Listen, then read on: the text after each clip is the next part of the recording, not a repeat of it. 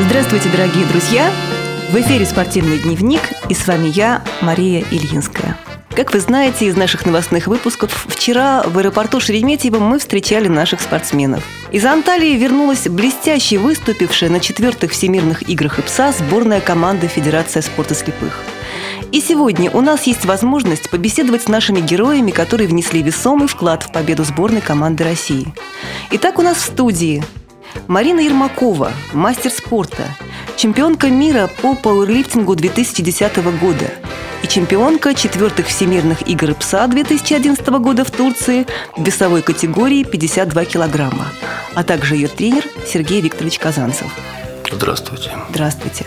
Расскажите нам, пожалуйста, как же все это происходило? Мариночка, вот вам слово. Какие впечатления, какие ощущения от прошедших соревнований?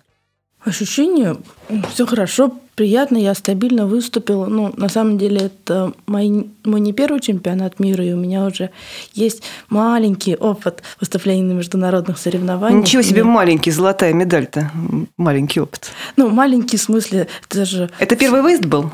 Тот выезд был первый, так, да. Ага. И если сравнивать эти соревнования, конечно, небо и земля, потому что на первом чемпионате эта медаль досталась мне чудом, больше заслуга тренера, который стратегию выступления построил очень грамотно, и выиграть удалось буквально 2,5 килограмма, то есть тащить медали у прошлогодней чемпионки прямо из-под носа. А на эти соревнования я уже очень хорошо, мы подготовились, мы много занимались моим тренером, и это дало свои результаты, потому что мне удалось отработать все девять подходов в зачет. Это редко бывает. А сколько стран участвовало в соревнованиях по пауэрлифтингу этот раз? На вскидочку. Ну, основные соперники, которые запомнились тогда так, скажем, сильные соперники, которые могли вырвать победу, которые заставили, заставили поволноваться. Ну, это Украина, Турция. У мужчин традиционно Иран, сильнейшая команда мира. Но это только у мужчин. В Иране женщины не выступают. Категорически. Они, они зато играют в шахматы, как я слышала. А пауэрлифтинг для них закрытая тема, да? Им Понятно. форма не нравится. А, может. Там паранжа не предусмотрено. Вот как. Ну да, своя специфика, что говорить. А что вы, друзья мои, можете сказать об организации соревнований? Хорошо ли встречали вас? Как вы питались? Где вы жили? Насколько хорошо были организованы соревнования? Мы жили в пригороде Кемера. Это очень зеленый город в Турции, самый зеленый. Это пляжное на, место, да, на самом деле, на курортное. море, там так красиво, апельсиновые сады. Ну, изначально погода была не очень. Турция встретила дождями. А как дальше изначально было? Купались ли, была... гуляли где? Или все в отеле, в бассейне? Нет, когда мы приехали, погода правда была не очень. Но как только я выступила, все сразу распогодилось, наладилось, и меня погода допустила к морю купаться. Я так чувствую, ты вообще, Мариночка, была там талисманом, наверное, да? Флагом. Ты даже на катере, я знаю, покаталась, да? Да, и на картинге. Ух ты! Давайте сначала про соревнования, а потом про картинг. Ну, давайте про соревнования. Вернемся к соревнованиям. Итак, э, как было судейство? Потому что всегда все напрягаются, уезжая в другую страну, все беспокоятся. Учитывая, что была достаточно большая турецкая делегация, как я понимаю. Ну, меня судила японка, она ко мне... Не придиралась? Да. А вообще? Нормальное судейство. Не знаю, у меня вопросов по судейству нет. По-моему, все было справедливо. Все, да, справедливо. Это М- хорошо. Можно было бы и жестче, если бы захотели. Ну что, молодцы организаторы соревнований. Мне понравилось то, что соревнования разбили на 4 дня. Таким образом, получается, что ты не с 8 утра до 8 вечера в зале, а 3 часа и свободен. Легче тренерам и спортсменам. И хоть понимаешь, что на сцене происходит, а то то есть вы могли друг за другом понаблюдать, как я понимаю, да? Да, мы могли на следующий день поехать болеть за наших ребят. Это хорошо. Они ездили болеть за нас. Это мы говорим уже про другие виды спорта, видимо, да? Вы выезжали на Нет, про А, про пауэрлифтинг, да? Про То есть вы... угу. Просто команда получилась разбитая на четыре части. Ясно. А сколько всего было человек? Вот в пауэрлифтинге какая у нас численность делегации была? 18 человек, 6 тренеров. Хватало ли шесть, шесть тренеров и э, спортсмены? Помогал ли кто-то тебе, кто с тобой занимался? Это же важно, чтобы присутствовал. Вот твой личный тренер не смог выехать, а важно, чтобы был рядом человек, который помогает, поддерживает морально, психологически. Ну да, конечно. Ну, это нормальная практика. Все-таки у нас спорт слабовидящих, и требуется, чтобы кто-то выводил, и потом в пауэрлифтинге всегда много заморочек с экипировкой. То есть помогают одеваться ведь, да, как одеваться, я понимаю? бинты мотают, за подходами следят, веса заказывают. Вот давайте очень... тут поподробнее, чтобы наши зрители понимали, как это происходит вообще. Может быть, Сергей Викторович подключится, как это, как это все выглядит Подготовка спортсмена выглядит, к выходу, да. Выглядит это ужасно. Ну, Почему? Да, действительно ужасно, потому что экипировка очень жесткая, и после нее остаются буквально кровавые следы Даже после, так? после снятия. Да, э, снимать человека приходится вот ощущение, как будто кожу с него снимают. Это вот джимовая рубаха. Это, конечно, пыточный инструмент. Да те же бинты наколенные, их так мотают, что э, штанга весом 100 килограмм не может продавить человека. То есть он не может сесть со штангой 100 килограмм, можете представить? И снимая бинты, буквально э, кожа до крови сдирается. Экипировка очень жесткая. И надо очень хорошо уметь ее одевать и вовремя одеть, потому что э, чуть-чуть можно передержать спортсмена в рубахе и уже затекают руки. А затекли руки, все, она ничего не чувствует. Это очень большой опыт, очень большой труд. Почти у всех тренеров, э, кто на соревнованиях одевает экипировку, у них артрит на суставах пальцев, больные пальчики у мужиков. И вот э, тренер, который уже вторые соревнования помогает Марине Смирнов Александр, это из Бийска, очень хороший тренер. Огромное ему спасибо от меня. Он что, первый раз очень грамотно провел Марину, и они тактически переиграли свою соперницу. И сейчас он тоже помогал ей очень хорошо, и в результате, ну, мы, конечно, сами подготовились, сами герои. Мы свой результат улучшили на 20 килограмм, поэтому ехали на? На 32. Прошу прощения. Даже на 32? На 32 я хотел быть скромнее немножко, оставить запас на следующие соревнования. На 32 килограмма. Поэтому мы ехали уверенно, но э, был были опасения, что и те девочки тоже будут готовиться под Марину, зная, что уже есть сильная соперница. Но все вышло так, как мы хотели, и с Божьей помощью мы победили мы молодцы. Для наших слушателей хочу сказать, что Мариночка хрупкая, изящная девочка, стройненькая. 50 килограммов всего, да? Куколка, да. Вес ее, да, колеблется от 48 до 50. Куколка. И в результате вот какой вес она у нас подняла сейчас на соревнованиях? В сумме троеборья это три упражнения у нас в пауэрлифтинге. Становая тяга, это отрыв штанги от пола до пояса, приседание со штангой и жим лежа. В сумме трех движений Марина подняла вес 300 килограммов. Это фантастическим кажется совершенно. Вот. Я думаю, что далеко не каждый мужчина вообще способен на такие вещи. Вот наша героическая девочка такие результаты показывает. А сколько Мариночка занимается пауэрлифтингом всего уже? Четвертый год. Четвертый год Марина занимается, и из этого, э, из этих четырех лет она уже четырехкратная чемпионка России. То есть она сразу заняла лидирующие Э, позиции на российском нашем рынке. Сережа, как вы ее увидели? Как вы ее нашли? А, а я увидел ее э, достаточно забавно. Это как обезьянка висела на шведской стенке. У меня в тренажерке какое-то существо. Я просто зашел, тренировался спортсмен Леша Перевозчиков. Я зашел ему помочь. И там нечто болталось под потолком. Я спросил, что это. Ну, оказалось, что это Марина Ермакова, э, инвалид по зрению, э, в общем, наш человек. Я говорю, что ты там болтаешься просто так, давай лучше приходи и займись делом. Ну, пошутил и пошутил, как оказалось, на свою голову. Оно пришло.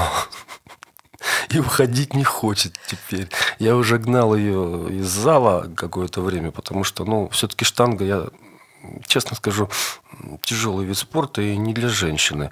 Я очень боюсь, что у нее испортится фигурка. Она девушка очень красивая у нас. И я всячески стараюсь, чтобы поменьше все-таки делать акцент на пауэрлифтинг, а больше тренировать ее как по программе фитнеса. То есть слежу за ее фигуркой. Ну, я думаю, это заметно. Да, девочка, правда, красивая. Тут Сейчас к лету мы будем ее подсушивать, делать ей рельефик и, в общем, такую женственную из нее девочку сделаем к купальному сезону. Вот. В общем, с тех пор она в зале, и я Я очень рад, потому что у меня появился какой-то смысл. Я учиться многому у нее начал. Она очень из редкой породы людей, именно я их называю стремящиеся. Она постоянно чему-то учится. И я заметил за ней, что как только она из человека все выжила, ей становится неинтересно, она его бросает. О. Вот. И поэтому у меня есть Опасение, стимул. стимул все время нет, двигаться. Нет, нет, опасения, конечно, есть, но еще больше стимул развиваться самому и желательно быстрее ее. Потому что она как-то стремительно очень, она за очень многое берется, и у нее очень много, что хорошо получается. Что в учебе, что в общении с людьми. Она очень коммуникабельная, как-то хорошо выстраивает линию общения с людьми. У нее очень много друзей, причем в разных совершенно областях. Мариночка, общем, я слышала, что иностранные языки есть, да? Ну да. Английский и испанский. На хорошем уровне? Умница какая. Ну, я слышал, она разговаривает очень бегло, я был поражен. В общем, везде и, и, и все успевает человечек. Это здорово. Спорт помогает вот тебе достигать чего-то? Конечно. Вот что ты, какие изменения в себе сама почувствовала, когда начала профессионально заниматься спортом? В характере, может быть, в судьбе, что-то вот. Уже отдаешь себе отчет в этом, что изменилось? Ну как, я научилась работать. Раньше баловалась? Баловалась. Да? Еще как баловалась. Значит, солнышко было, удалось купаться. Мариночка, я обращаю внимание на прекрасный загар. А, это просто мы ходим в солярий или Нет. Э, э, вот так легко загораем, да, такая внешность? Ну, я же много времени провожу на открытом воздухе. Мы совершали морскую прогулку на катере, мы, мы купались. Мне очень понравилось купаться по утрам. Вода ледяная, но такой бодряк. А ледяная – это какая температура воды ну, примерно? С утра, не знаю. Ну, явно не для купальщиков, да? Наверное, там мало кто осмеливался так же, как и ты, залезть ну, в воду. Да, мало кто стал в такую рань. Ясно. Здорово, здорово, что так все произошло. Мы очень рады, Марин. Марин, а вот э, и, наверное, к Сергею тоже вопрос. К каким соревнованиям ближайшим мы сейчас начинаем готовиться? Что мы будем делать? Какие задачи стоят? В этом сезоне что еще осталось у нас? Остался чемпионат России у нас в конце мая. То есть полтора месяца до чемпионата. Ну, собственно говоря, к нему мы готовы. Угу так подведемся просто и все. А следующий а год вот что нам, что нам несет следующий, следующий год? Следующий год, Марин, что у нас в следующем году, скажи. Орландо. Что за соревнование? Чемпионат мира будет во Флориде. И мы рассчитываем, что ты в третий раз уже станешь чемпионкой. Мы абсолютно даже в этом уверены. Ну, у меня есть маленькая мечта стать абсолютной чемпионкой. Так, вот здесь поподробнее. А, значит, пока мы имеем медали в своей весовой категории. Да. А что такое абсолютное? Вот расскажите нам. В пауэрлифтинге абсолютный чемпион выявляется подсчетом. Есть такая формула Вилкса. И вот по ней высчитывается, то есть э, собственный вес и твой поднятый вес. По этой формуле высчитывается, и из всех э, спортсменов выявляется абсолютный чемпион. Вот э, Марина На, хочет Насколько стать... мы близки к этому сейчас? Или... Поработать еще придется еще не очень близки на самом деле. Сейчас Марина где-то четвертая идет. В рейтинге, скажем в так. В рейтинге, да, угу. в мировом. Но так как она прогрессирует, я думаю, что мы добьемся этого на следующем чемпионате. И вообще у хороших людей мечты должны сбываться, я думаю. А вы хорошие люди, ребята, хорошие вы. Это вопрос? Нет, это констатация факта, на самом деле так. Вы наша гордость, тут ничего из песни слов не выкинешь. А какие увлечения еще спортивные вот есть, Марин? Какие виды спорта ты пробовала? Не поверите, она в шахматы играет. Ах, вот как. То есть, да, наверное... Я сам да, недавно узнал. Она любит шахматы. И хорошо играет? Вот это я не знаю, пусть сама скажет. Мариночка, а кроме шахмат тогда что? Ну, если так, я, я не хочу. Что? Ну, иногда дзюдо. Ну, иногда дзюдо, так. А выступала в соревнованиях каких-то? Нет, не выступала. Мне нравится тренироваться, ну, для себя, потому что совсем другое ощущение после тренировки. Угу. Ну, наверное, тренер, скорее всего, наверное, будет настаивать, что все-таки надо углубляться в один вид спорта и ему отдаваться. Нет, да, не раз так, не так? Я настоял на то, чтобы она пошла в дзюдо. А для чего это нужно? Э, чтобы более гармонично развивалась. Как и личность или в спортивном и плане? Как тоже? личность, и в спортивном плане. У нее очень хороший тренер э, по дзюдо, Котов Алексей. Он грамотный и как дзюдоист, и очень хороший как человек. Э, она там общается с разными людьми. Все-таки дзюдо – это другой такой контингент людей, борцы, достаточно интересные. Ну и плюс у нее лучше стала координация, лучше гибкость, лучше растяжка. Э, потому что железо, оно мышцы все равно закачивает. Как бы мы ни старались сделать ее более-менее изящной, но все равно мышца, мускулинизация происходит. А дзюдо, оно немножко делает округлости женские у нее. Почему-то я Марину уже вижу выступающей на соревнованиях там Мисс Олимпия. Есть что-нибудь такое? Есть у меня такая идея. А, а вот так вот, ну как? Есть, есть. Расскажите, расскажите. А, это бодибилдинг, фитнес. Это красиво накачанные женские тела и плюс элементы акробатики. А вот интересно, инвалиды по зрению, да вообще инвалиды выступают ли в таких соревнованиях? Я не слышала. Вот. Я знаю только один Прецедент? пример, э, прецедент. У меня есть товарищ, он э, опорник, у него было поражение током рук, в общем, по локоть нету рук. Он сейчас занимается плаванием, и с недавнего времени велоспортом. Так вот он э, занимался в зале, и он приседал без рук, Э, больше 200 килограмм. То есть у него а было... как же он держит это? Я до сих пор не могу это понять. Он говорил, что просто ловит э, равновесие. Но как можно 200-килограммовую штангу на равновесие, для меня это до сих пор загадка. Но ножище у него, конечно, мощные и очень красивые. И его приглашали выступать именно на такой турнир, ну, как-то в качестве гостя. Угу, угу. Что вот есть такой мужественный человек, который вот сделал себе такое тело. Ну, там слишком явные, скажем так, э, проблемы физические видны. У Мариночки-то, ну, инвалид по зрению, это знаем мы, а так внешне да, ты не вот скажешь. По зрению, по зрению нету таких, я не слышал. И, но, честно говоря, вы угадали, есть у меня такая идея и, и даже мечта, я бы сказал. А для меня это новость сейчас. Ну, всему свое время Мария Михайловна немножко, видимо, опередила. А вот такой еще немножко болезненный, неболезненный вопрос, но, наверное, очень многих слушателей интересующий. Пауэрлифтинг э, для инвалидов по зрению достаточно опасный вид спорта, скажем так, да? Врачи не разрешают им заниматься. Есть такое. По этой причине он не является паралимпийским видом спорта ну, долгое время не включается в программу именно потому, что вроде как это вредно. Опорникам можно, что ж там, а слепым есть что терять. Марин, как э, вообще решался этот вопрос? Это личный выбор, и что говорят врачи? Или есть вот по, по ряду заболеваний, может быть, как-то вы нас сориентируете? Вы знаете, врачи по поводу зрения говорят всегда одно. Никаких тренировок, никаких занятий. Как мне профессор сказала после операции, даже ходи по ступеням аккуратно небольшое сотрясение, а ты ослепнешь. Когда я приехал на осмотр через полгода, глядя на мою фигуру, а, так, занимаешься я? Занимаюсь. Эй, занимайся. Так, в плечо похлопала меня. Это Прош... было сколько лет назад? Уже почти 10 лет. Почти 10 лет я взял на себя такой риск, ибо болезнь у меня несовместима с тренировками, кератоконус. Нельзя мне заниматься. Но а, и прогноз был такой, что я в скором времени ослепну даже без этого.